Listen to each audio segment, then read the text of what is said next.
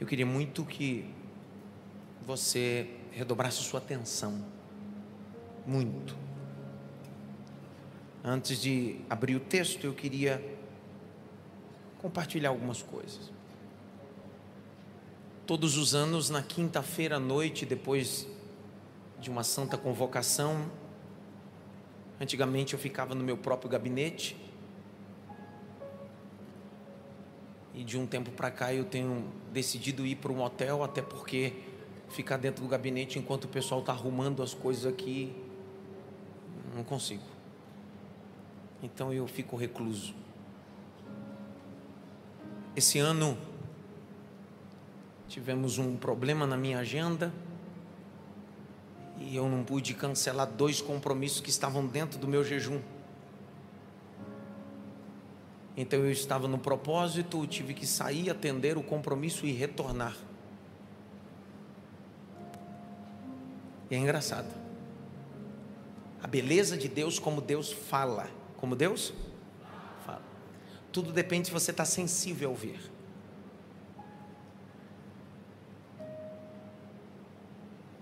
Eu estava voltando dessa ministração ontem. E eu, muito gripado, muito fanho, estudando, orando, tomando medicamento lá no hotel. Eu passei na drogaria, era uma da manhã. Sentido do hotel.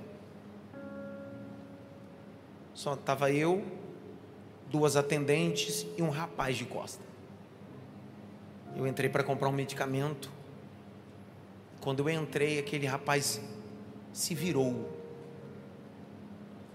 Olhou para mim bem alto e disse: o senhor é o pastor Adson Belo.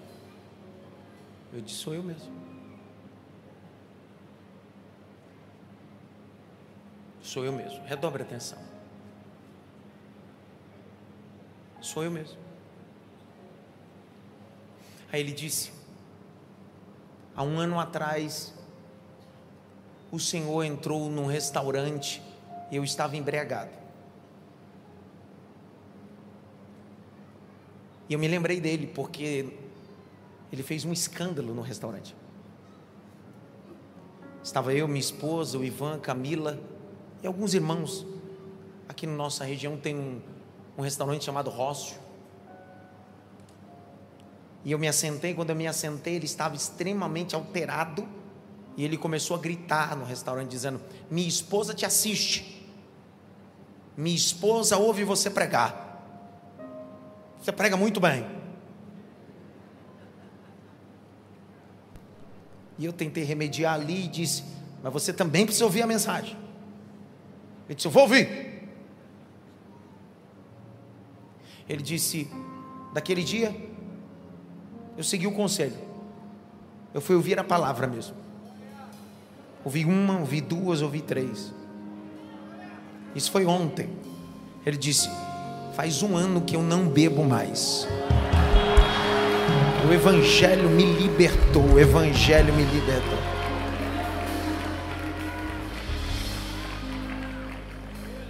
Como eu acredito no que prego. Como eu acredito no que prego. Outro mais. Não é sobre jogo de marketing. Porque quando eu abri o livro, não tente adivinhar qual será o tema do ano. Quando você perde tempo tentando adivinhar, você deixa de desfrutar a direção que Deus tem para você em 2024. Então não é sobre uma marca, é sobre o conteúdo de Deus. Na quinta-feira, no meu primeiro período de propósito, Deus disse: pegue um livro e mergulhe nele. E eu comecei a me debruçar sobre esse livro. Debruçando, debruçando, debruçando. E ontem, de ontem para hoje, duas e trinta da manhã, Deus disse: pegue papel e caneta agora, escreva o tema do ano. Eu escrevi o tema com vários apontamentos que o Espírito me iluminou. Quando Deus me deu o tema para nossa comunidade, a primeira pessoa que eu sempre ligo é para minha esposa. E eu disse para ela: esse é o tema. Em seguida, eu chamei o pastor Caio, que é o diretor de marketing da nossa igreja, para que ele preparasse a mídia. Então, só a pastora e Caio sabe. Então eu quero te mostrar o que Deus tem para nós em 2024.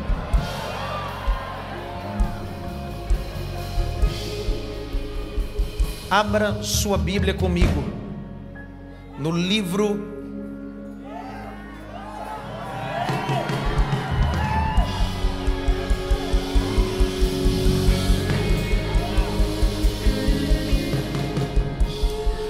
Livro de Esther.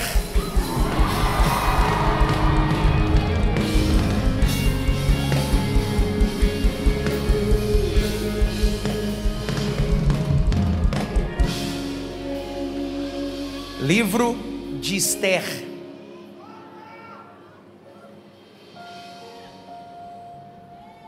Capítulo de número 4.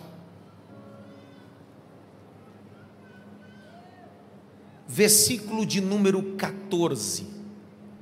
Leia aí, Jaque. Pode ler, Jaque. Porque se você ficar calada agora, de outro lugar virá socorro e livramento para os judeus. Mas você. Para. Se você ficar calada agora, de outro lugar virá livramento. Porque o livramento não depende de você, Esther. Se você não quiser, Deus vai usar outra coisa ou outra pessoa. Continue. Mas você e a casa de seu pai. Põe o microfone dela aqui para mim, por favor, senão eu fico sem guia. Vai. Você e a casa de seu pai perecerão. Mas quem sabe se não foi para uma conjuntura como esta? Para. Olha o que Mordecai está dizendo. Quem sabe não foi para isso que Deus te levantou como rainha. Quem sabe que não foi para esse propósito que Deus lhe colocou nesse cargo?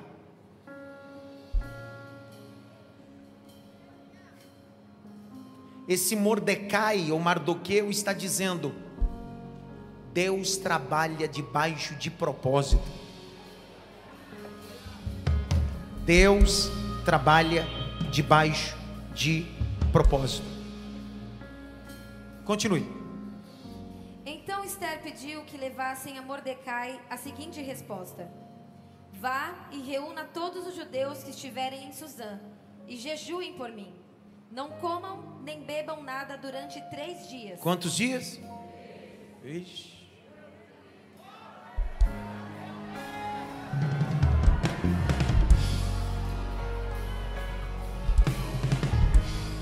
Deu ruim.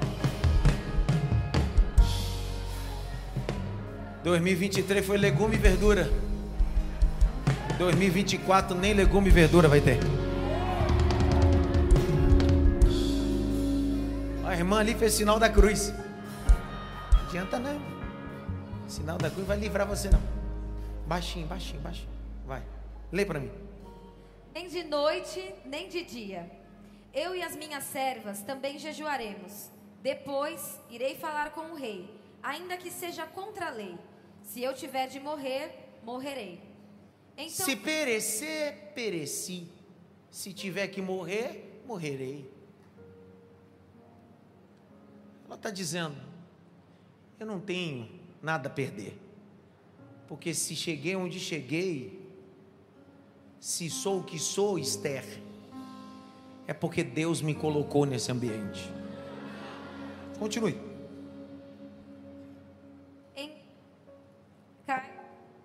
Foi e fez tudo que Esther lhe havia ordenado. Não, não lê de novo que cortou, vai.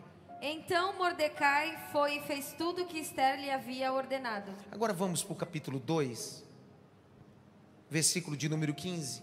É o último verso que a gente vai ler, depois a gente vai descorrer nesse livro e entender o que Deus tem para nós.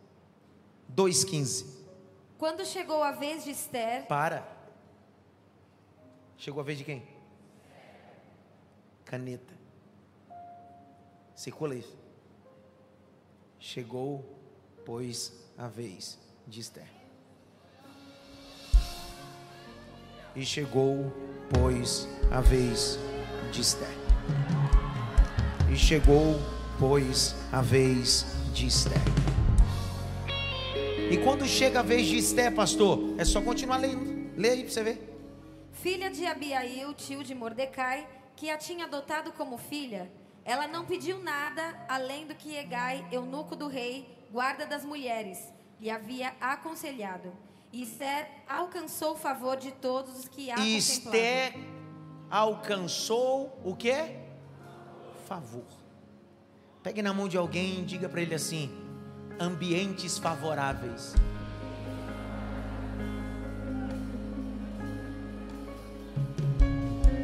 Ambientes favoráveis. Ambientes de graça. Ambientes de misericórdia. Continua. Assim, Esther foi levada ao rei Assuero, ao palácio real, no décimo mês, que é o mês de Tebete, no sétimo ano do seu reinado. Grite bem alto: mês de Tebete. No calendário, não sempre vai repetir. No calendário gregoriano nosso, é entre o mês de dezembro e janeiro.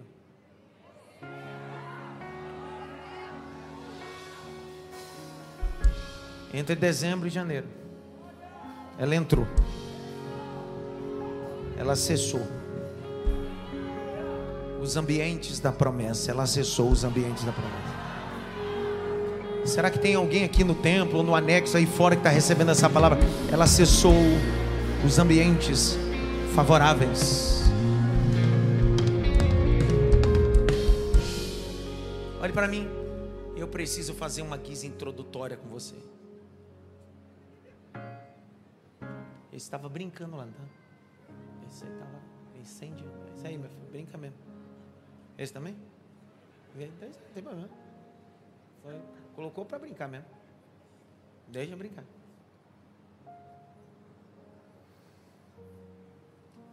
O livro de Esther dentro da perspectiva rabínica, existe uma vasta discussão. Até mesmo a perspectiva canônica desse livro.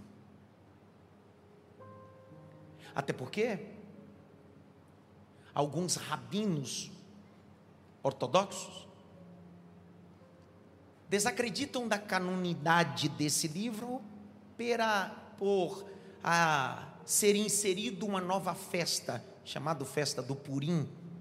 E essa festa só é vista a primeira vez aqui, depois nos Macabeus, segunda Macabeus, um texto apócrifo.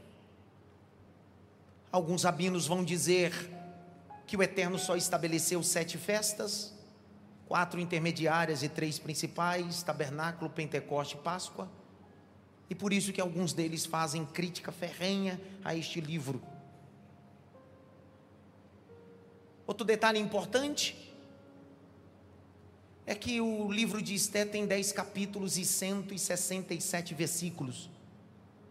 De quinta para cá, eu li, reli, pensei, repensei esses 167 versículos. Porque não é sobre ler, é sobre se permitir ser iluminado pelo Espírito Santo. E a segunda crítica que os rabinos fazem é o seguinte: não existe o um nome do Eterno escrito aqui. Dentro dos dez capítulos e 167 versículos, você não vai encontrar o nome de Yahvé em forma alguma vinculado nesse livro. Qual é a crítica deles? É como validar um livro que não tem o nome de Deus. Como acreditar em uma história que o nome de Deus não está registrado no mesmo. Entretanto, eu gosto da expressão de um dos mais brilhantes teólogos anglicanos, John Stott. John Stott dizia que Deus não é só Deus que está na plateia, mas é Deus dos bastidores também. O nome dele não precisa aparecer para que ele possa fazer. Ele faz sem o nome dele aparecer, por isso que ele é Deus. Esse livro é organizado em cinco personagens principais. Primeiro, o monarca Assuero, o rei da Pérsia. Seu castelo estabelecido em Suzã, uma das capitais importantes e reconhecida geograficamente como um ambiente de acolhimento aos dias dos invernos dos reis. É a primeira, ou o primeiro personagem importante aqui. Segundo personagem importante desse livro é Vasti. Vasti era a rainha, a qual não vigiou dentro da solicitação do rei e perdeu o seu direito. Terceiro personagem importante do texto é Mordecai, o Mardoqueu um tutor, um mentor, um discipulador, um homem que treinou a quarta personagem do livro, Radassa, Esther, assumiu o direito de pai de mentoreá-la. Quinto e último personagem desse livro principal é Amã Amã era um homem que conspirava e tramou adversidades não só contra Mordecai, mas contra o povo judeu. Depois que identificamos cinco personagens, até aqueles que nunca leram um livro, ou nunca leram uma série, ou assistiu a série da Record, já estão comigo dentro do texto. São esses cinco personagens que vão trazer apontamento dentro da perspectiva espiritual que Deus tem para nós. O capítulo de número 1 vai começar falando que o rei faz um banquete. Olha o capítulo de número 1, versículo de número 1. Ele tem 127 províncias, um homem de sucesso, e decide convidar todos da província para ver o seu poder. As pessoas vêm de todo lugar. Aqueles que estão debaixo da jurisprudência ou jurisdição, a expressão é certa, jurisdição desse medo persa ou esse persa chamado Assuero, vem ver toda a sua glória, seu poderio. Ele prepara um banquete. Não é um banquete de uma semana, é banquete de meses. Dentro desses banquetes ou esse banquete, ele decide convidar a rainha para acessar o ambiente. A rainha é Vasti, e enquanto ele está promovendo uma festa ali, ela está promovendo outra festa para as mulheres. O mensageiro invade a festa de Vasti e diz-lhe: O rei te chama. Põe a coroa na cabeça. Ele quer exibir você também.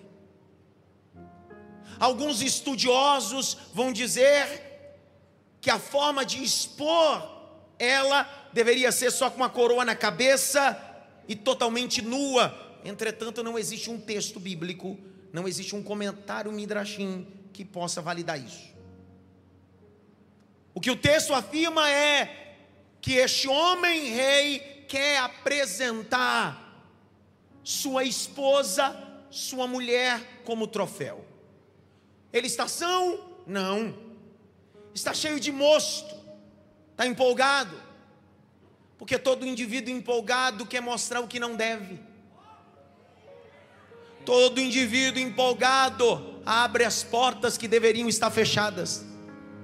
Toda pessoa empolgada demais, habituada só em festa, abre todos os acessos para todo mundo. Eu vou falar a primeira coisa que você precisa entender em 2024. Está na hora de você fechar acesso para algumas pessoas. Está na hora de você fechar a porta para algumas pessoas. Como assim, pastor? Existem milagres que só acontecem de porta fechada. Existem milagres que só acontecem de porta fechada. Quer ver um? Uma mulher tinha perdido o seu marido foi até o profeta e o profeta disse: O que é que você tem em casa? Ela disse: Eu não tenho nada em casa, senão uma botija de azeite. Ele disse: Você já tem o suficiente. Vai para casa, pega vasos emprestados, não poucos, mas muito. Entra na tua casa, mas não esquece, fecha a porta, porque quando você fecha a porta, eu farei você viver um milagre dentro da sua casa.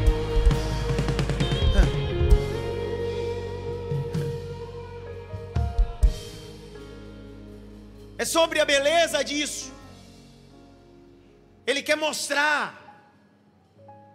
E a pergunta que eu fiz com o texto nesses dias, debruçado sobre o mesmo, foi o seguinte: por que, que ela não tem um jogo de cintura? Por que, que ela não é simples como a pomba e prudente como a serpente? Por que, que ela decide expor a autoridade do marido? Ela expõe a autoridade do marido e expõe a autoridade do rei. E quando ela faz a exposição da autoridade do marido e do rei, os conselheiros que cercam o rei vão dizer: se o senhor não tomar providência, os maridos vão receber de suas esposas o mesmo jeito. Preste atenção onde eu quero chegar. Vasti perdeu o direito porque não soube administrar os ambientes de conflito. Vasti perdeu a coroa porque não soube administrar os ambientes de adversidade.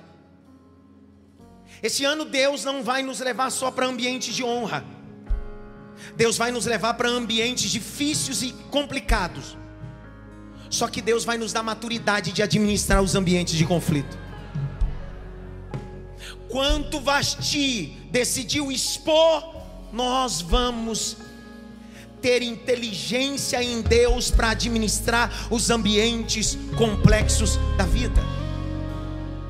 Olha o capítulo de número 1. Olha o texto. Versículo de número 20. Lê para mim, Jaqueline. Quando este decreto do rei foi proclamado em todo o seu reino, que é tão vasto, todas as mulheres darão honra a seu marido tanto ao mais importante como ao menos importante. O conselho agradou tanto ao rei como aos príncipes, e o rei fez com que Memucã havia sugerido. O que ele sugeriu? Vai. Enviou cartas a todas as províncias do reino, a cada província segundo o seu modo de escrever, e a cada povo segundo a sua língua, que cada homem fosse senhor em sua casa e que se falasse a língua do seu povo. Há um edito assinado, assinalado pelo o rei. Precisa circular nas casas. Esse edito é o seguinte: que os maridos possam assumir os vossos papéis em casa. Eu sei que a palavra submissão foi banalizada. Submeter-se parece ter a ideia de alguém que torna um conceito inferior. Só que a palavra submissão é rutazo. Traz a ideia de alguém que se submete ou sob alguém que organiza. Quando você diz eu sou submisso a Fulano, eu estou dizendo ele tem a capacidade de organizar coisas, ele tem a capacidade de me ajudar a organizar coisas. O que Deus está aqui, nos bastidores ensinando é o seguinte: está na hora de resgatar o sacerdócio do lar que ao longo do tempo foi se perdendo homens que deixaram de ser sacerdote e se tornaram autoritários, homens que deixaram de ser homens que organizam e projetam suas esposas e seus filhos e passaram a ser passivos à situação. Eu escutei a voz de Deus gritando na minha alma, dizendo: Adson, é tempo de restaurar o sacerdócio do lar.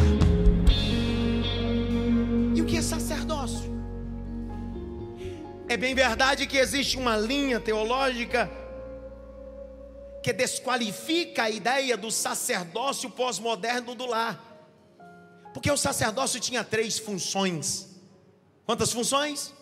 Quantas funções? Três funções. Primeira função: levar as petições do povo diante de Deus. Segunda função: representar Deus diante do povo. E terceira e mais nobre função: ensinar os seus estatutos. Eram as três funções.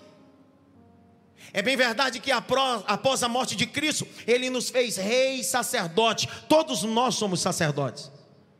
No Novo Testamento, não é chamado mais de sacerdote do lar, mas governador do lar. O apóstolo Paulo vai dizer ao seu filho na fé, Timóteo: aquele que não governa bem a sua casa, não pode cuidar das coisas do Senhor. É sobre governo. Governo é administração, não cunho autoritário. Quem governa não precisa mandar, direciona. Quem governa, organiza, estabelece preceitos. E o que Deus está dizendo para nós em 2024 é: está na hora de colocar a casa em ordem. Está na hora de se posicionar para que as nossas esposas e os nossos filhos possam olhar para nós e dizer assim: meu pai é um homem de Deus, meu marido é um homem de Deus. É sobre resgatar a imagem. A figura do homem cada dia mais se enfraquece. Parece que o homem deixou de ser homem. O homem correu das suas responsabilidades. Grite bem alto: responsabilidades. Mais alto: responsabilidades. Correu de suas responsabilidades. Sobre honra, honra conjugal. Não haverá uma, um ano de bênção quando a bênção começa na igreja. Isso não é bênção. O ano de bênção começa quando a bênção começa na sua casa para a igreja. Vou de novo. Por isso que a carta está sendo enviada não para a igreja, mas para casa. Vou de novo. As cartas estão sendo seladas pelo rei e as cartas não estão indo para a igreja. As cartas estão indo para a casa de cada um. O dono da casa se levanta com a sua esposa e seus filhos e começa a ler. E eu imagino você, porque a ideia do governo é ter o preceito de Josué. Quando todo o povo está vivendo em dubiedade, ele se coloca como governador e sacerdote da sua casa e grita bem alto: Eu não sei vocês, mas eu e minha casa serviremos ao Senhor. Eu e minha casa temos princípio.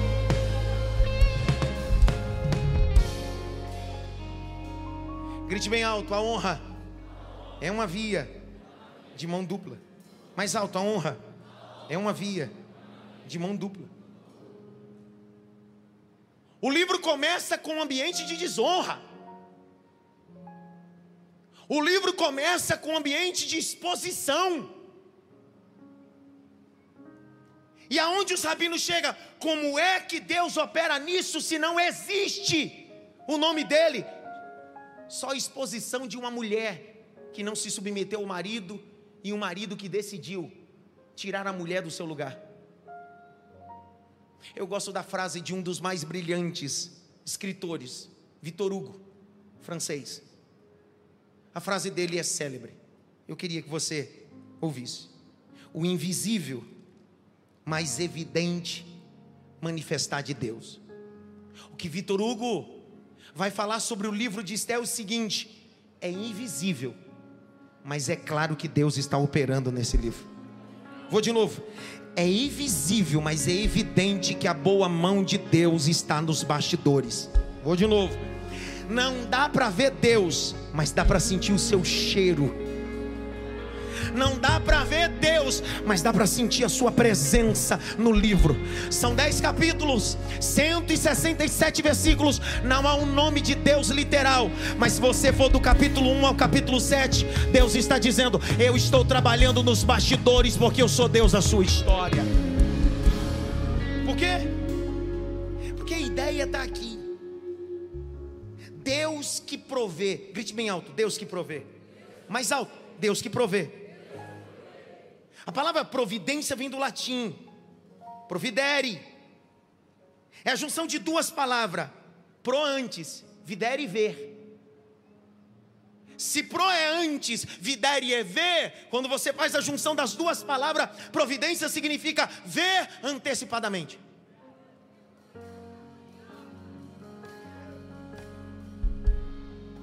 Dr. Wisby vai dizer: o que acontece aqui no livro de Esther é providere.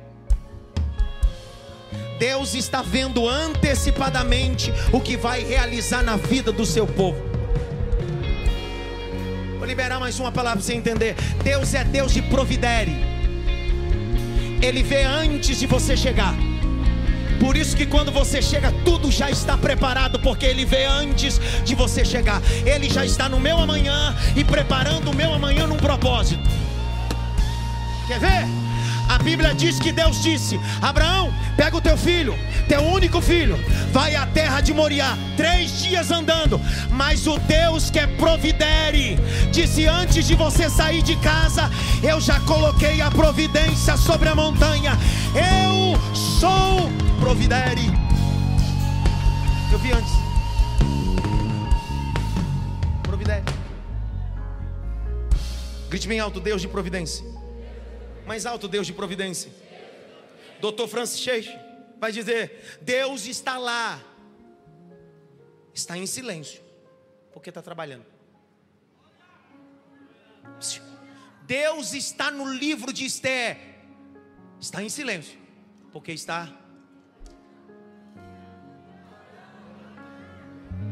Se em 2024, em algum momento, você tiver o sentimento, parece que Deus está em silêncio, a mensagem de hoje é o seguinte: mesmo em silêncio, eu estou trabalhando. Eu estou em silêncio porque eu estou trabalhando e trabalho todo dia e toda hora, porque eu sou o Senhor dos exércitos. Levante as suas mãos para o alto. Providere, Ele vê antes. Providere, Ele trabalha nos bastidores. Providere, Ele é o Senhor da igreja. Abra a boca, diga glória a Deus, diga aleluia por isso.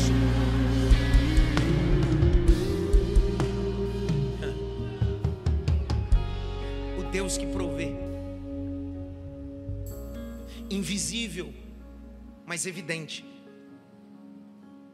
Invisível, mas evidente.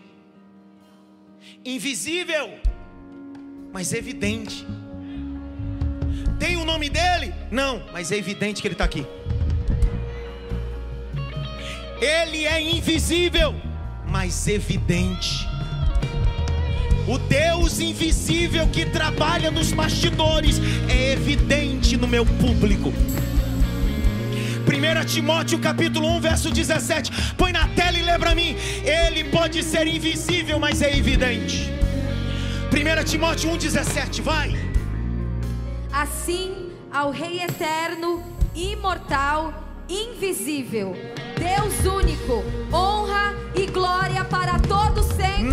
de novo, ele é invisível. Assim, ao Rei eterno, imortal, invisível, Deus único, honra e glória para todos sempre. Em Amém. 2024, ainda que eu não veja, é evidente que Ele vai realizar. Invisível, mas evidente.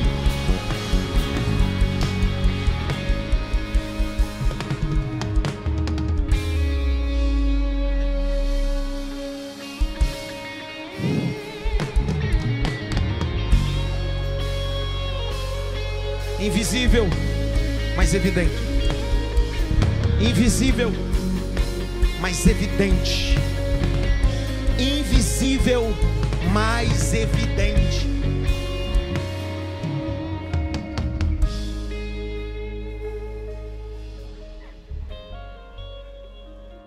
Eu fui pesquisar uma coisa e descobri que na Segunda Guerra Mundial se estabeleceu historicamente o primeiro memes.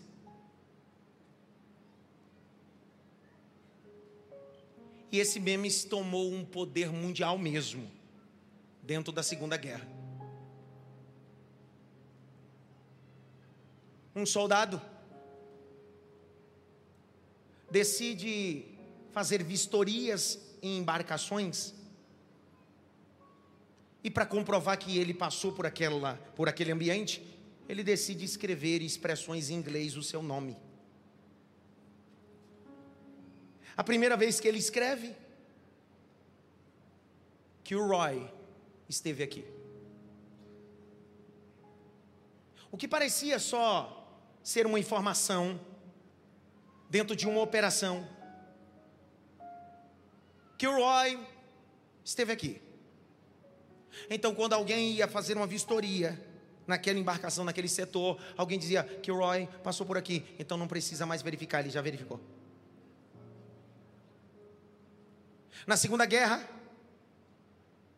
quando você vai pesquisar, isso se tornou tão absurdo que, quando os soldados chegaram no Japão, haviam já escritas em inglês lá, que o Roy esteve aqui. Na Alemanha, em paredes, que o Roy esteve aqui. Os historiadores vão dizer que não era mais que Roy que escrevia a informação. A informação começou a passar de soldado a soldado, de local a local, se tornou um meme.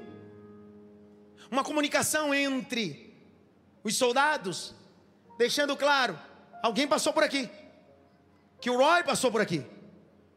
O nome dele é James Kilroy. Quando você olha a Bíblia, Deus não tem necessidade de escrever que passou por ali. Quem precisa escrever que passou por ali é James Kilroy. O meu Deus não precisa passar e escrever. É só você entrar no ambiente e você percebe que ele passou lá. Vou de novo. Deus não precisa escrever na parede. Eu não preciso fazer uma tatuagem com o nome ungido. Eu não preciso ter uma camiseta escrita Jesus para comprovar que Deus é na minha vida. Não é sobre o que ele escreveu, é sobre o que ele é. Maravilhoso, conselheiro, Deus forte, Pai da eternidade, príncipe da paz.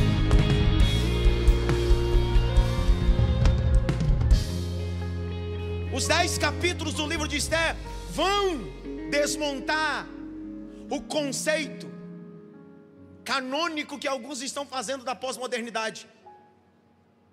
Escrevem o nome de Deus em sua casa achando que Deus vai proteger só porque tem um nome. Escrevem o nome de Deus em outros lugares para ver se tem proteção. No livro de Esther não tem o nome de Deus, mas ele está protegendo. Não tem o nome de Deus, mas ele está livrando. Não tem o nome de Deus, mas ele está abrindo porta não tem o nome de Deus, mas ele está exaltando uma moça judia e está dizendo: Eu vou te levantar e vou te colocar em destaque. Mas o Senhor não vai aparecer, não, não. Eu não preciso aparecer. Eu sou Deus de obra, eu sou Deus de obra, eu sou Deus de obra.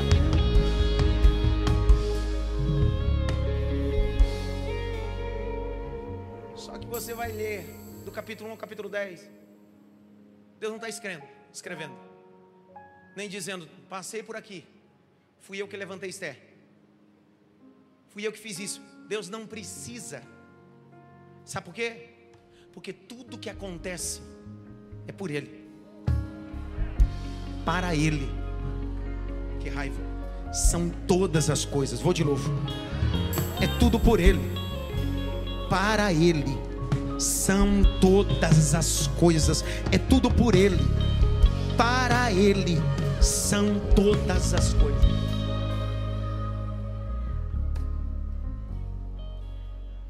Só que existe um grupo de rabinos que decidiram encontrar o nome de Deus aqui dentro de, do livro de Esther.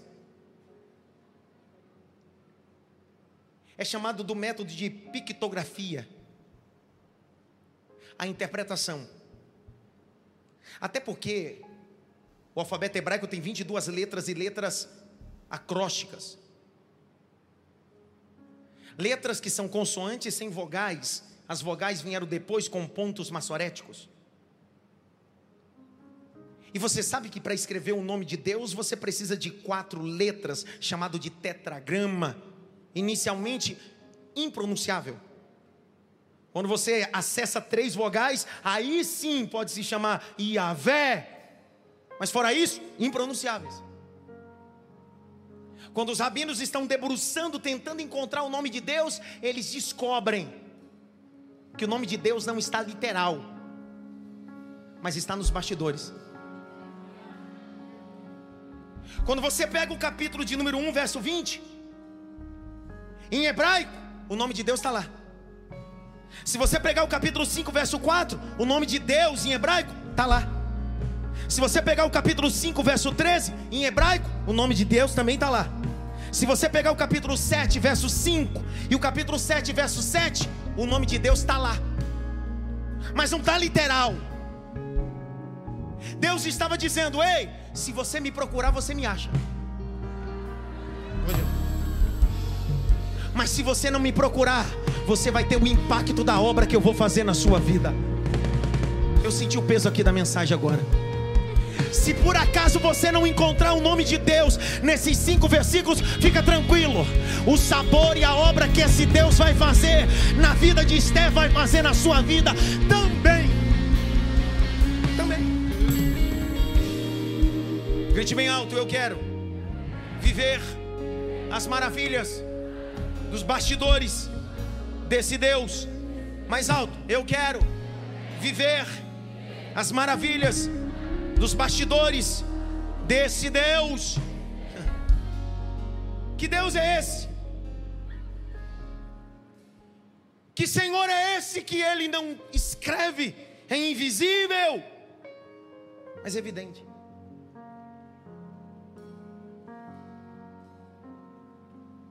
Evidente por quê? Porque ele não pega um relógio e dá corda e solta no espaço. O fatalismo. Não, não. Ele diz: o relógio está no meu pulso. Eu não dei corda à humanidade e joguei e disse: se vira. A humanidade está no meu pulso e na minha mão.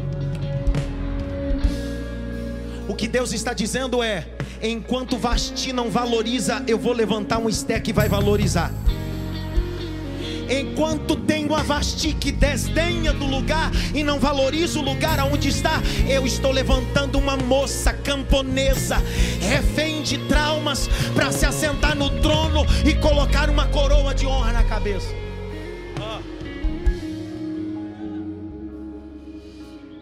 Deus é especialista em usar pessoas feridas. Vou de novo.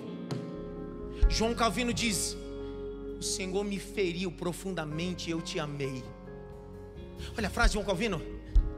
Ele me feriu profundamente, eu o amei. Sabe por quê? Porque toda vez que Deus fere um homem, fere para um propósito. Deus nunca vai ferir um homem sem propósito. O que Deus estava dizendo é: eu gosto de levantar gente ferida, gente que tem marca, mas gente que superou traumas. Poderia ter levantado uma moça que tinha pai, que tinha mãe, só que a Bíblia diz que a moça era órfã. A moça cresceu no, na escravatura do ambiente. E Deus disse: Eu vou levantar alguém que tem traumas na alma, mas quando sentar no trono, vai curar a nação. Vou levantar, uma moça que tem traumas, tem ausência paterna, tem ausência materna, mas um homem chamado Mordecai disse para ela: Eu vou te treinar para o propósito, eu vou te treinar para o propósito, sabe?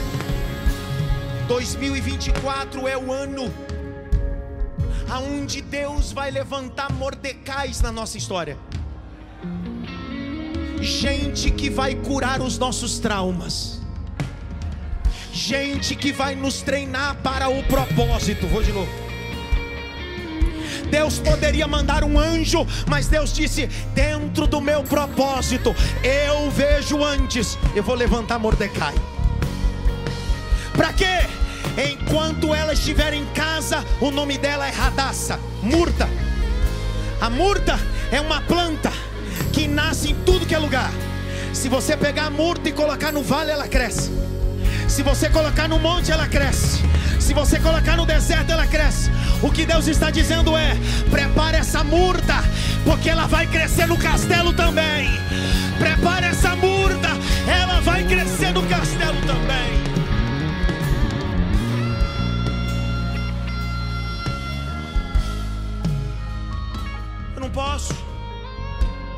Não consigo.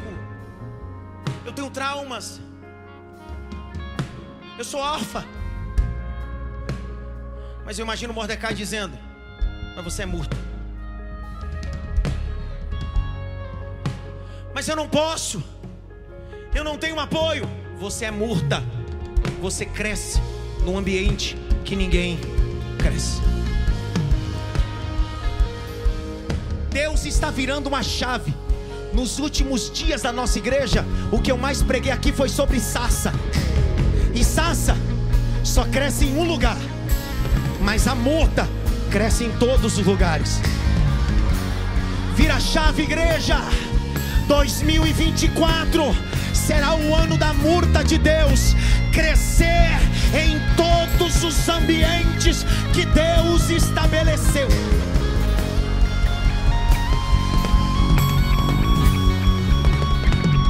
Você não der glória, eu vou aí te pego. Isaías capítulo 55. Leia aí, Jaqueline. Isaías 55, verso de número 13. Esta é a palavra do Senhor. Vai. Em lugar do espinheiro crescerá o cipreste, e em lugar da sarça crescerá a murta. E isso será glória para o Senhor e sinal eterno que nunca se Ah, apagará. dá licença, meu. De novo. Lê de novo. Em lugar do espinheiro crescerá o cipreste, e em lugar da sarça crescerá a murta. E isso será glória para o Senhor e sinal eterno que nunca se apagará. Deus vai abalar o governo. Deus vai abalar as estruturas. Deus vai mexer em cadeiras de diretor. Porque Deus precisa fazer uma murta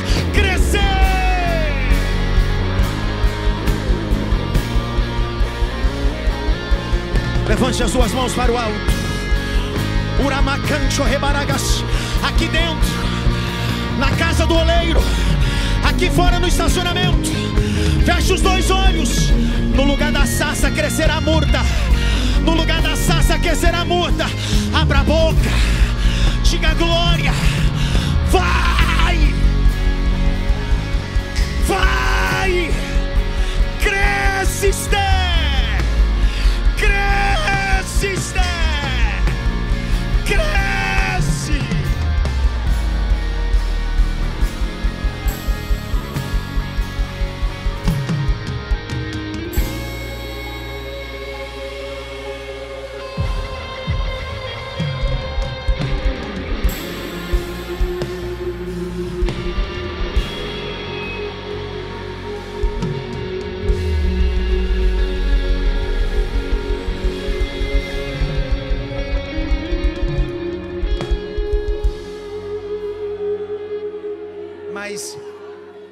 Sou órfã.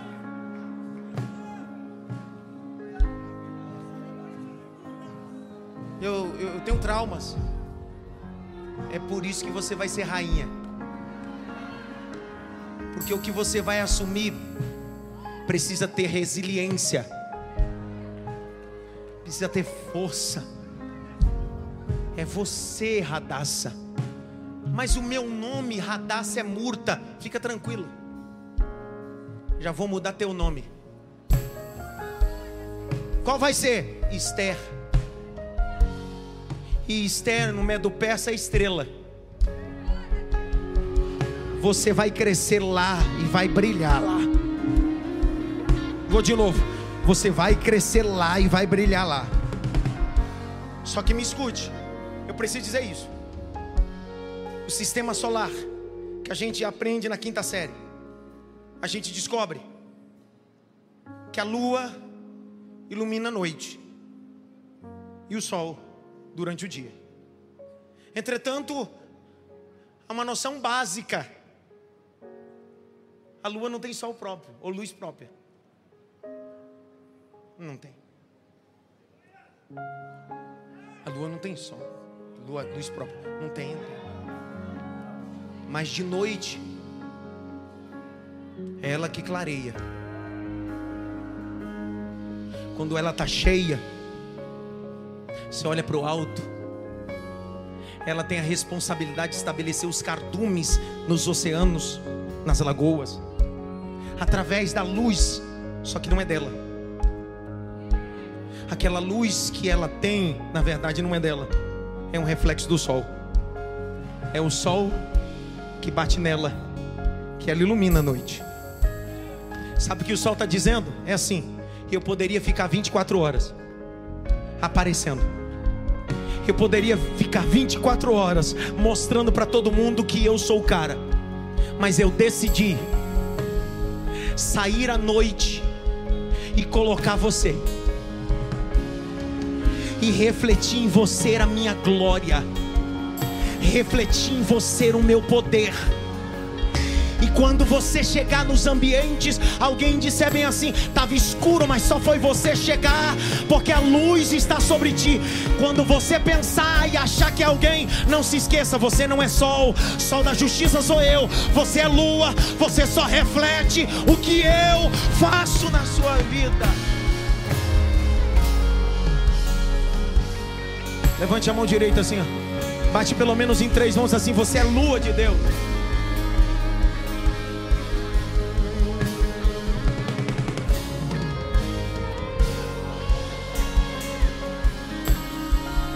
Termino. Eu termino.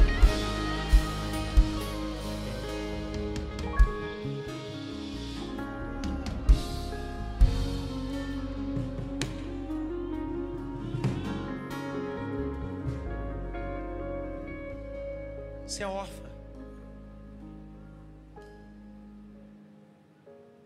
Você já passou tanta coisa, Esther, ou Radassa. Será que eu vou dar conta? Vai. Vai. Vai dar conta. Vai dar conta. Mas eu nasci aqui dentro do exílio. Você nasceu escrava, mas não é. Você nasceu escrava, mas não é. E como é que vai ser? Vai ser assim de uma hora para outra? Não ele selecionou um monte. O eunuco dele escolheu um monte. Só que é sobre você. Porque ninguém tem a história que você tem, Esther. Não, Esther, não é desvalorizando a história dos outros. É que Deus te levantou para esse propósito nesse tempo. Quanto tempo pode durar até ele me escolher? E se ele me escolher? Seis meses tomando banho de leite, mirra. Mais seis meses tomando banho de leite, mirra, aleosa. Mas por que, que eu tenho que me preparar? Porque você só assume quando se prepara. Despreparado não pode assumir, Esther. Você tem trauma, mas não está preparado ainda. Se banhe, se prepare. Porque no dia que ele olhar para você é uma vez só. Porque você tem, Esther, o que as outras não têm. O que é que eu tenho, Mordecai? Você tem beleza, mas tem ética. Elas só têm beleza, você tem beleza e tem ética. E quem tem ética assume propósitos de Deus.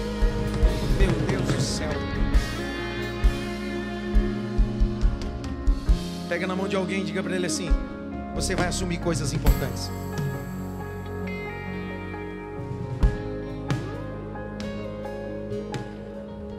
Você vai assumir coisas importantes. Você vai assumir coisas importantes. Você vai assumir coisas importantes. Pastor Douglas, assumiremos coisas importantes porque somos bons? Lembre-se que ela caiu na graça do eunuco. Pessoas são portas de acesso. Vou de novo, pelo amor de Deus. Não desvalorize pessoas. A grande poetisa carioca chamada Cecília Meirelles, em um dos seus poemas, Pinçada, ela diz bem assim: coisas você usa, pessoas você ama. O que Cecília Meirelles estava dizendo o seguinte: ei, O copo você usa e quando quebra, joga fora. Pessoas, mesmo quebrado, não descarte. Que Deus está dizendo, Esther, eu preparei um Mordecai para te treinar, mas eu preparei também um eunuco para olhar para você e dizer: ela tem algo diferente, ela tem algo diferente.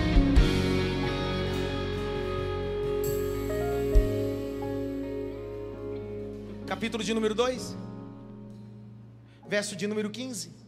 Lê, Jaque. Quando chegou a vez de Esther, filha de Abiail, Chegou a vez de quem? Agora olha o verso 7. Quem é ela? Lê, Jaque. Mordecai havia criado Radassa, que é Esther, filha de seu tio, que era órfã de pai e mãe. Poxa, não é um currículo que todo mundo quer. Só que no verso 15 chegou a vez dela. Ela é órfã, mas no verso 15 chegou a vez da órfã. Aquela que tinha tantas feridas e sangrava sua alma, mas no verso de número 15 o texto diz: E chegou, pois, a vez de Esther. Você não precisa brigar, vai chegar a sua vez. Não precisa puxar o tapete, vai chegar a sua vez. Não precisa chutar o balde. Deus está dizendo para Esther: fica tranquilo, Esther. Eu estou invisível, mas estou agindo. Eu estou invisível, mas estou trabalhando. A Vasti não quis, mas eu estabeleci minha vontade. Vou te colocar lá para um propósito. Vai chegar a sua vez. Grite bem alto. A minha vez. Mais alto. A minha vez. Vai chegar. Mais alto. A minha vez. Vai chegar. Já que do verso 15 até o verso de número 17. Como é que a minha vez vai chegar? Lê do 15 ao 17. Quando chegou a vez de Esther, filha de Abiail, tio de Mordecai, que a tinha adotado como filha, ela não pediu nada além do que Egai, eunuco do rei, guarda das mulheres, lhe havia aconselhado. E Esther alcançou o favor de todos os que a contemplavam. Meu Deus, vai. Assim, Esther foi levada ao rei Assuero, ao palácio real, no décimo mês, que é o mês de Tebete, no sétimo ano de seu reinado. Verso 17. O rei amou Esther, O rei o quê? amou Esther, O rei o quê? amou Esther. Há uma diferença entre desejar e amar. O que Deus está dizendo para Esther: Esther, alguém que foi ferida tanto, eu não vou colocar gente que te use, eu vou colocar gente que te ame de verdade. O açoeiro que é só um instrumento, mas eu vou colocar no coração dele um amor incontestável. Continua a leitura. O rei amou Esther mais do que todas as mulheres. E ela alcançou diante dele favor e aprovação mais do que todas as virgens. E o rei pôs a coroa real na O rei cabeça fez dela. o quê? Colocou o quê? Pôs a coroa real na O cabeça rei dela. colocou o quê? Pôs a coroa real na cabeça dela. O capítulo 1, a coroa estava na cabeça de Vasti. Só que Deus está nos bastidores dizendo: essa coroa não te serve. Essa coroa tem a medida da cabeça de Esther. Deus sabe a medida da tua roupa. Deus sabe a medida da tua história. O rei disse: a coroa coloca na cabeça dela. 2024 será um ano de coroação de Deus para algumas pessoas. Só quem toma posse, quem não toma. Por isso que eu digo é para algumas. 2024 será um ano de coroação de Deus. Alguém vai dizer: "E a coroa?" É Deus trabalhando nos bastidores para cada dia de vergonha haverá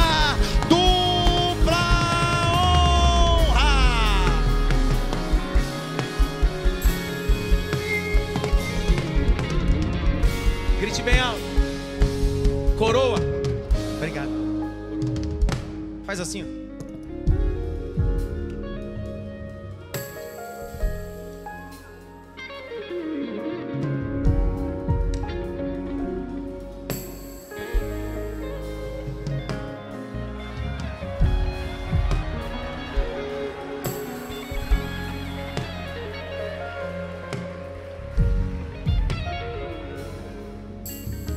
Porque a coroa vai na sua cabeça, Esther. Não foi porque eu ganhei, foi porque ele me amou. Porque enquanto algumas entraram na disputa, eu entrei no propósito. Eu vou de novo. Todas as outras entraram para disputar. Eu entrei debaixo de um propósito. Ele vê antes. E por ver antes, ele decide unir propósito. Grite bem alto: propósito. Ei, enquanto Ana quis ser mãe, Deus deixou o ventre dela cerrado, sim ou não? Quando ela decidiu entregar o um menino para Deus, Deus disse: está no propósito, agora eu vou abrir a madre. Porque o que Deus queria dar para Ana não era filho, era um sacerdote, profeta e juiz. Oxe. Toda vez que você se submete a propósito, Deus te coloca no ambiente da realização desse propósito. Caminhando para o final, o capítulo 4 vai falar sobre uma das perseguições mais terríveis que vai acontecer. A mãe está conspirando, quer matar Mordecai e quer matar o povo judeu. A mensagem chega para Mordecai e ele envia a mensagem para Esther. E diz: Esther, minha filhinha, vamos jejuar? Só que a Bíblia não diz que para quem esse jejum? Porque a Bíblia não está preocupada em colocar o jejum a Deus. Se sabe que tudo é Deus. Agora olha o detalhe. Ele disse: Você jejua daí que nós jejuamos aqui. Aí Esther disse: Melhor, pede para todo mundo jejuar. É momento de se posicionar. Ficaremos três dias em jejum, ela diz. De dia e de noite. Jejum para quê? Olha para cá. Deus não ouve oração, Deus não ouve jejum. Deus vê. Toda vez que Deus levar para um secreto, Deus não te leva para o secreto para ouvir. Porque se Deus ouvir, Ele não faz aquilo que Ele quer fazer. Deus vai ver. Você quer ver? Mateus capítulo 6, abre a Bíblia. Mateus 6, versículo 6. Mateus 6, 6. Olha a beleza do texto. Leia. Mas ao orar, entre no seu quarto e fechada a porta, ore ao seu pai, que está em secreto. E o seu pai que vê Para, secreto. o seu pai ouve ou vê? Vê. Mas ele não deveria ouvir? Outro dia eu falo disso. Mas, mas se a gente não está orando, se a gente está orando e está no secreto, ele tem que fazer o quê? Só que o texto diz que ele não ouve, ele vê. E ele recompensa não baseado naquilo que ele ouve de você. Ele não faz baseado naquilo que você fala. Ele faz baseado naquilo que ele vê. Quer ver? Olha o verso 16 e 18. Olha só, 16 e 18 do mesmo capítulo, vai. Quando vocês jejuarem, não fiquem com uma aparência triste, como os hipócritas, porque desfiguram o rosto a fim de parecer aos outros que estão jejuando. Em verdade lhes digo que eles já receberam a sua recompensa. Mas você, quando jejuar, unja a cabeça e lave o rosto, a fim de não parecer aos outros que você está jejuando, e sim ao seu pai em secreto. E o seu pai, que vê em secreto, lhe dará a recompensa. Peraí, peraí, peraí. Mas se eu oro e jejuo, ele não deveria me ouvir? Sim ou não? Só que o texto está dizendo que eu não vou te ouvir. Eu não vou operar baseado naquilo que eu ouço de você. Porque se eu fizer baseado naquilo que eu ouço de você, eu vou fazer o que você quer. Mas se eu fizer baseado naquilo que eu vejo, eu faço baseado naquilo que você precisa. Vou de novo, vou de novo. Quando você ora, você está olhando só o agora. E por isso Deus diz: se eu ouvir você, você só está vendo agora. Então eu não vou te ouvir, eu vou te ver, porque você já está no amanhã no meu propósito. Deus não ouve, Deus vê. Este ano não será um ano de Deus ouvir oração, será ano de Deus ver oração. vai operar baseado naquilo que vê, não naquilo que ouve.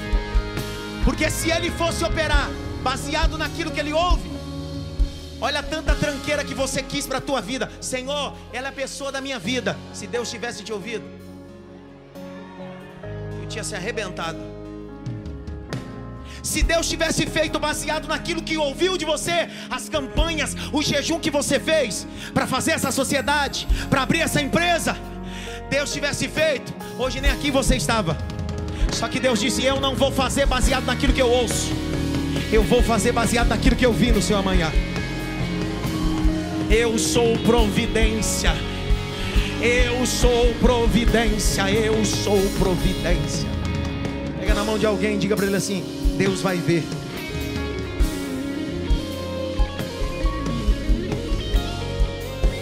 Escuta, Esté está jejuando.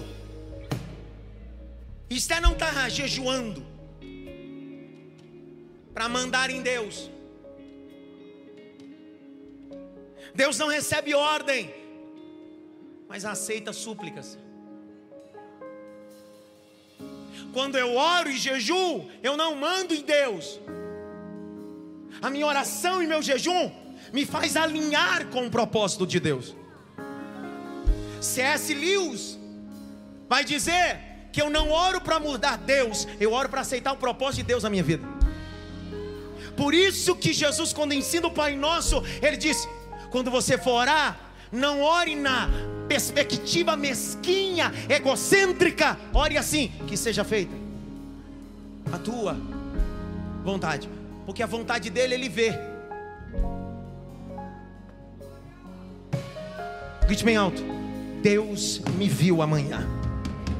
Mais alto: Deus me viu amanhã. Mais alto: Deus me viu amanhã. Olha o capítulo 4, verso de número 14. Leia, Jaqueline, e eu fecho. Porque se você ficar calado agora, de outro lugar virá socorro e livramento para os judeus. Que lugar? Que lugar? Que lugar? Que lugar? Que outro? Mordecai está dizendo bem assim: Ei, se tu não fizer, Deus faz.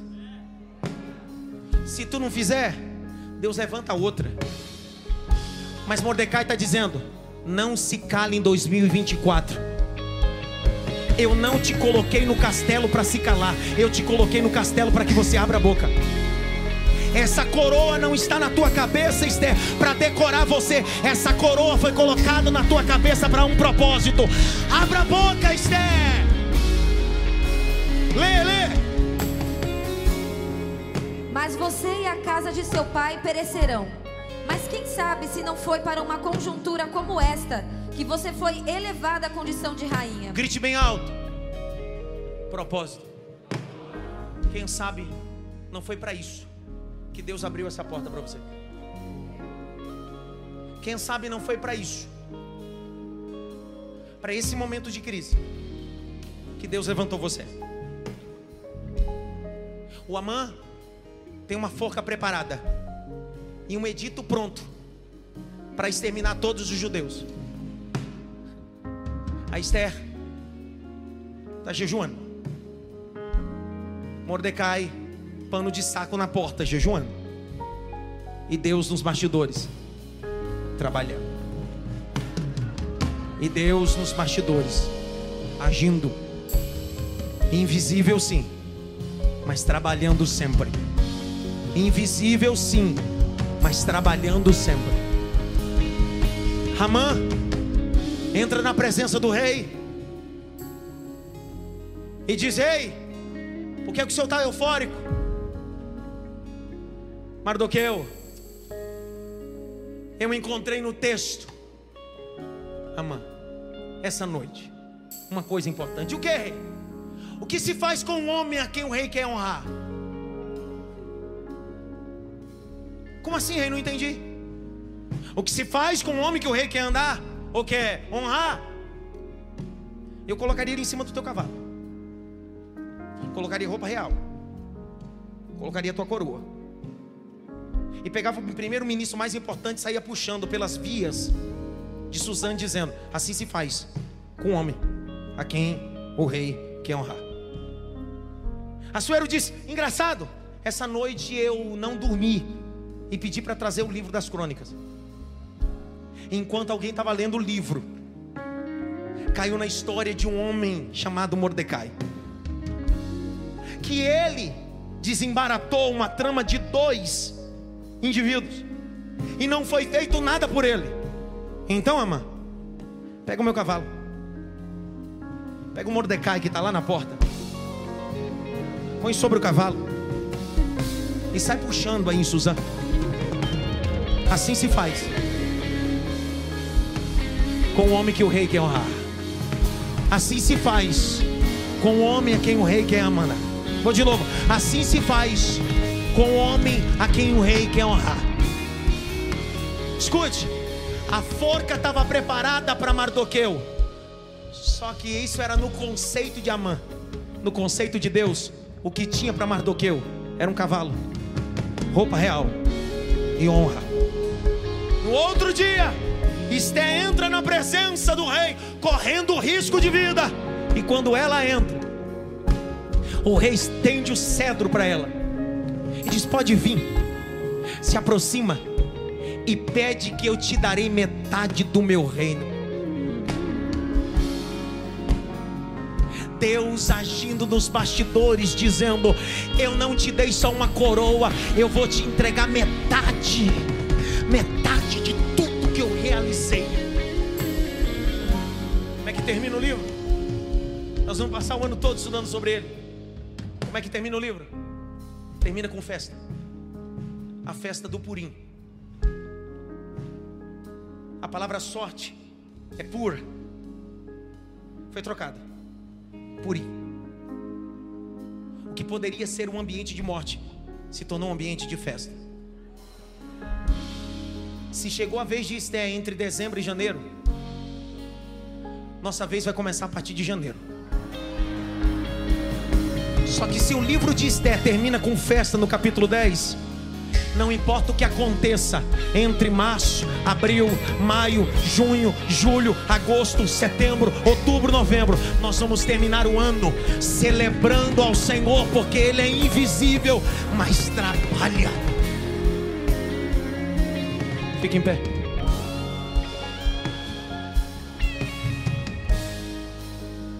Grite bem alto: O meu Deus age nos bastidores. Mais alto, meu Deus, age nos bastidores.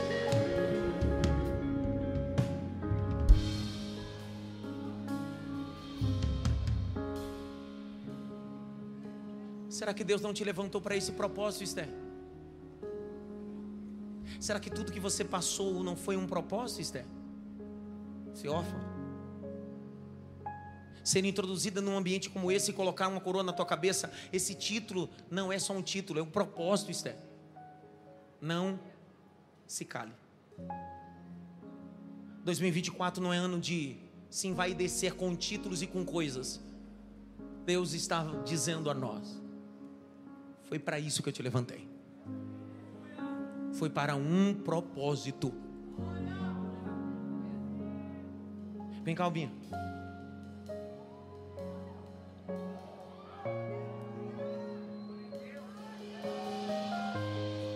Pode tirar o púlpito para mim?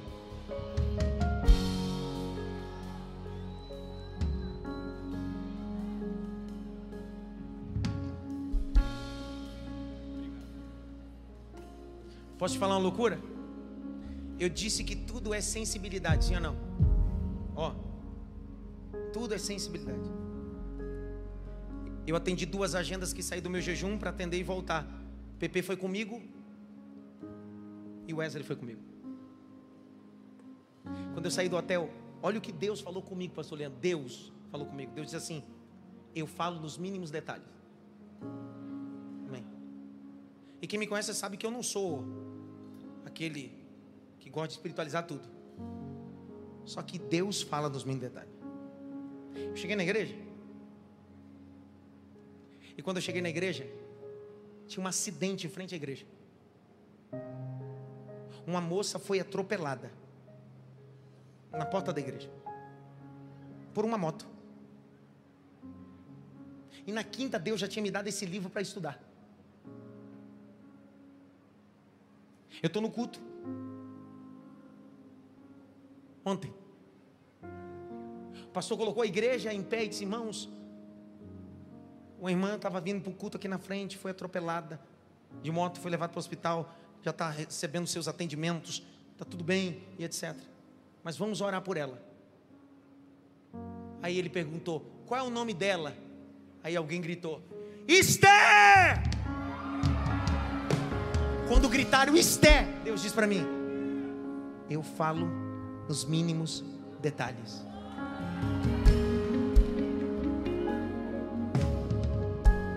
Eu não acredito em coincidência, eu acredito em propósito. Cristo você desce. Eu acredito em propósito. Eu acredito em. Eu estava hoje de manhã atendendo esse compromisso outro. Quando eu acabo de ministrar, uma senhora da igreja batista vem em direção a mim um púlpito, igreja batista, com uma sacola. Ela se aproximou de mim em lágrimas e disse: Sou eu que faço o pão da ceia. E Deus disse para mim trazer um pão da ceia e entregar a mão do Senhor. Eu disse: Para quê? E ela disse: Porque Deus disse para dizer ao Senhor que esse ano será um ano de honra nos ambientes de Deus. Olha Deus falando comigo nas mínimas coisas. Pega essa palavra, meu irmão. Esse ano será um ano que nós vamos caminhar debaixo de 167 versículos. Nós vamos caminhar debaixo de 10 capítulos. E cada momento a gente vai se ver na história de Esther, de Mardoqueu. E a gente pode dizer assim: o Senhor vai ser comigo e a sua boa mão. Vamos soltar o tema. Vai, cara.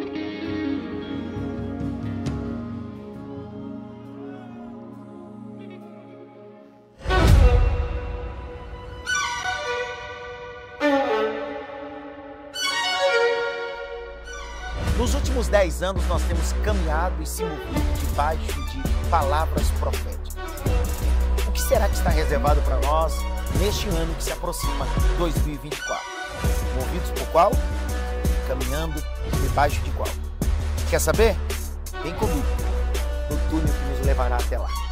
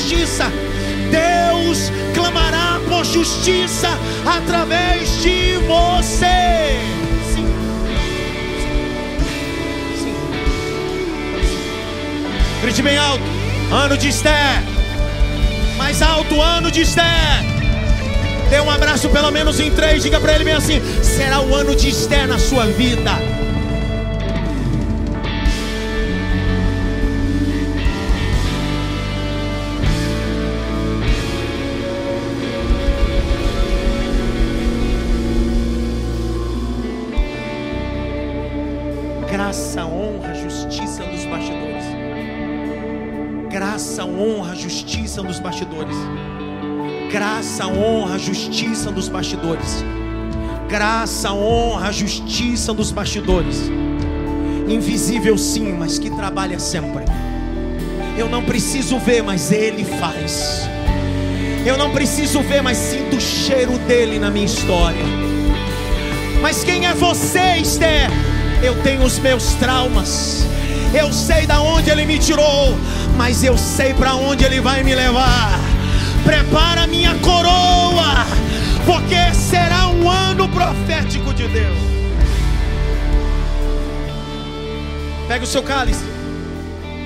Vamos cear em pé. Vem, Marfimos. Pega o seu cálice. O que meu Deus vai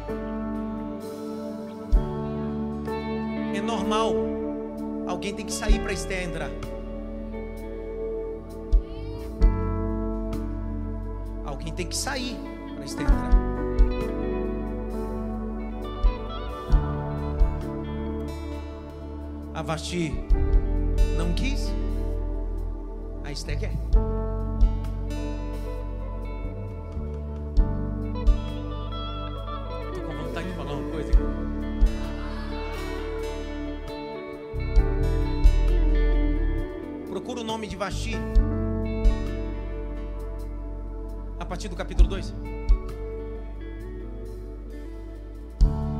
Porque os homens e mulheres de desonra desaparecem ao longo da história. Eu não falo de honra na perspectiva de endeusar. Eu falo de honra de, de uma mão entre eu e Deus. Todo indivíduo que decidiu honrar Deus, Deus decidiu honrar ele publicamente. Um dia Deus aparece a Eli e diz para ele: Enquanto tua casa andava em honra comigo, eu honraria. Mas agora sua casa honra e desonra. Não espere de mim honra. Vasti não entendeu o que é honra. Já Esther nunca largou o seu tio para trás. Mesmo ele não acessando o que ela acessou, mesmo na porta, ela continuava ouvindo um grande mentor. Ele está vestido de pano de saco, ela de coroa, mas ela continua ouvindo. Quem treinou ela para um propósito? Não é o que você conquistou, é sobre entender que você é um eterno aprendiz de Deus. Pega o cálice ali, Pode celebrar a ceia para nós dois. Pega para nós. Aqui dentro e fora. Nós vamos cegar. E depois de cegar, em Mafia Music canta, eu dou a benção. Movendo-se debaixo dessa palavra. Entendendo o propósito de Deus. Durante todo esse ano de 2024, eu quero trabalhar a figura do homem. Em 2024, quero trabalhar a figura da mulher. Família. Então é muito mais do que uma palavra. Não dá para contextualizar em uma hora tudo. Por isso que a gente vai passar o ano todo. Pontuando. Mergulhando a cada porção. Porque eu recebi do Senhor que também vos ensinei que Jesus, na noite que foi traído, tomou o pão. E tendo dado graça, partiu e disse: Tomai, comei. Esse é meu corpo. Participar em todos.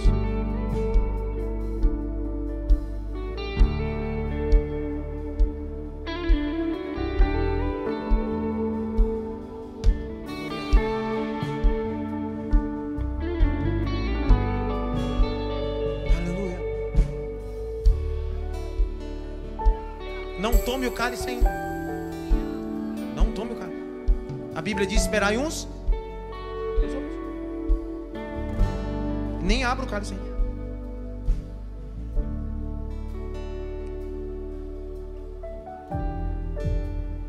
Troca o seu cálice aí, pelo menos com três pessoas. Diga para ele: Eu tenho comunhão com você.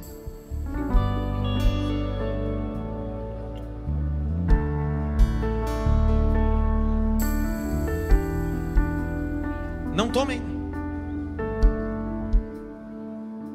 Com o cálice na mão a gente vai adorar uma canção. Depois a gente toma o cálice.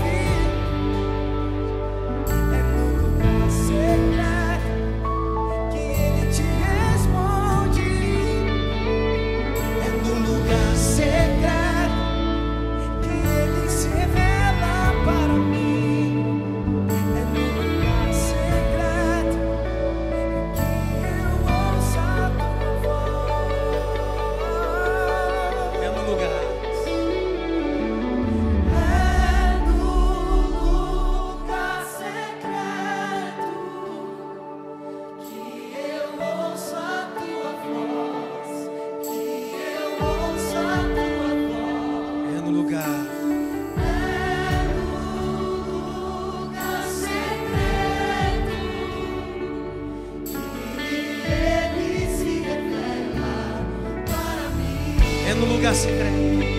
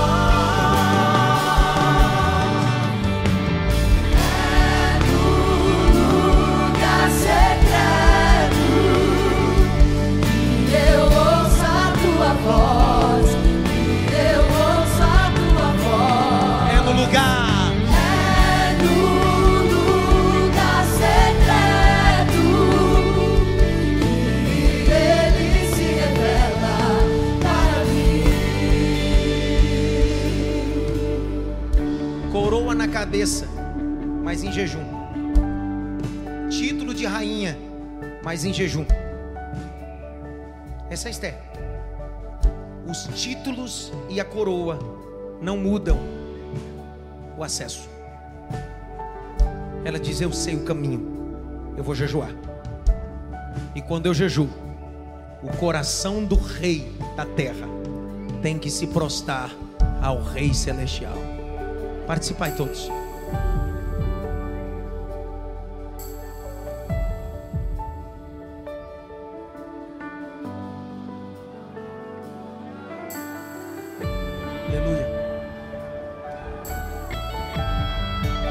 Quem é você que está aqui hoje? Ou no grande templo, ou na casa do oleiro aí fora. E quer se reconciliar com Jesus hoje. Quer entregar a tua vida a Jesus hoje? É só levantar a tua mão onde você está. É só entregar a sua vida. Pastor, eu quero viver um ano de Esther. Quem? Ali, ó. Tem um, tem dois, três, quatro. Tem mais alguém? Cinco. Você que levantou a mão, você pode vir aqui? Eu queria orar por você. Vem, vem. Vem, Esther. Vem, Esther de Deus. Vem, vem. Vem. Vem. Tem um. Tem dois. Tem três. Tem quatro. Tem cinco. Tem seis. Tem sete. Tem oito. Tem oito. Tem nove. Tem dez. Tem onze. Tem doze. Tem treze. Tem 14. Vem! Tem 15. Tem 16. Tem 17. Tem 18. Tem 19. Tem 20. Tem 21. Vem! Eu nasci para ganhar almas. Vem! Tem 22. Vem, vem, vem, vem, vem. Vem, vem, vem. Tem 22, vem, vem, vem.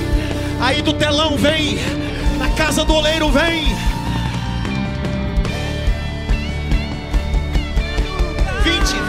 Já pedi a conta. 24, É no lugar secreto que eu ouço a tua voz. 25, Eu ouço a tua voz. 26. Lugar Perdão, secreto Satanás. ele se revela. 26. Tava correndo? Tava correndo aqui? Ó, escuta. Para quem está em casa, nossa igreja é um quarteirão. Os moradores aqui têm o hábito de correr aqui ao redor, fazer um exercício. Ó, filme isso aqui. Ó como é que ele tá. Roupa de corredor. Tava correndo e ouvindo a palavra. Aí o evangelho, ó, vem, vem, vem, vem. lugar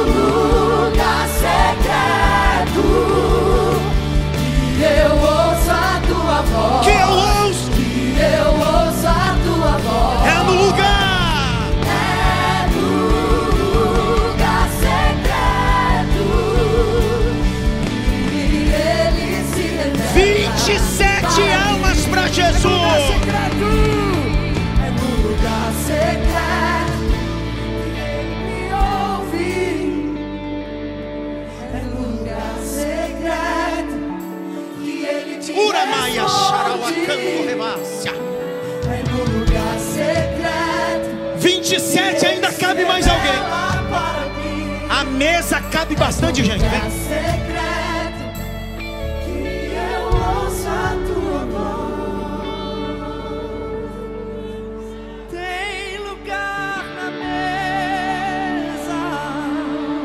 secreto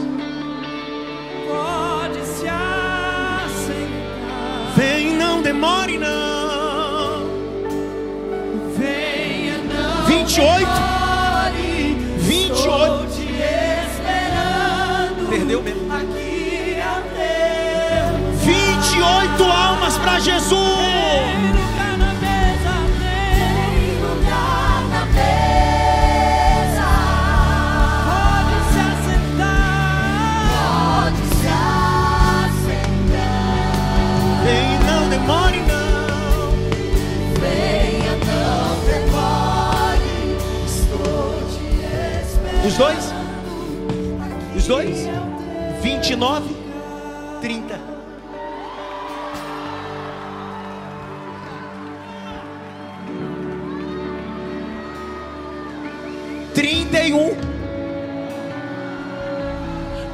32, 33, 34.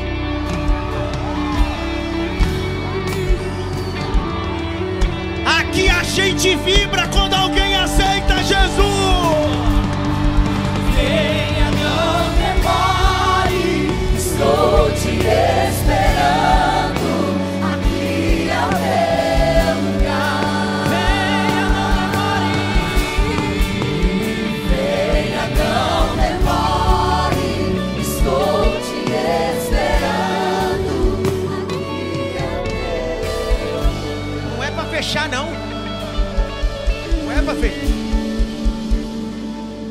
perdi a conta. Quanto deu? 34. Vou orar pra gente dar embora. tão bom ser 35. né?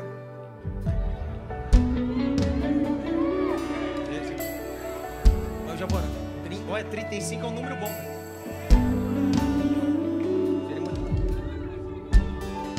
Ok.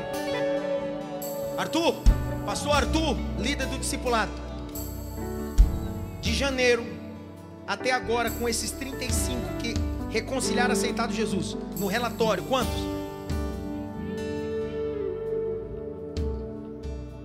São 605 almas de janeiro até agora de dezembro. Aqui a gente não vende flor ungida, nem saco de sal. Aqui a gente abre a Bíblia e apresenta Jesus como seu único e suficiente Salvador.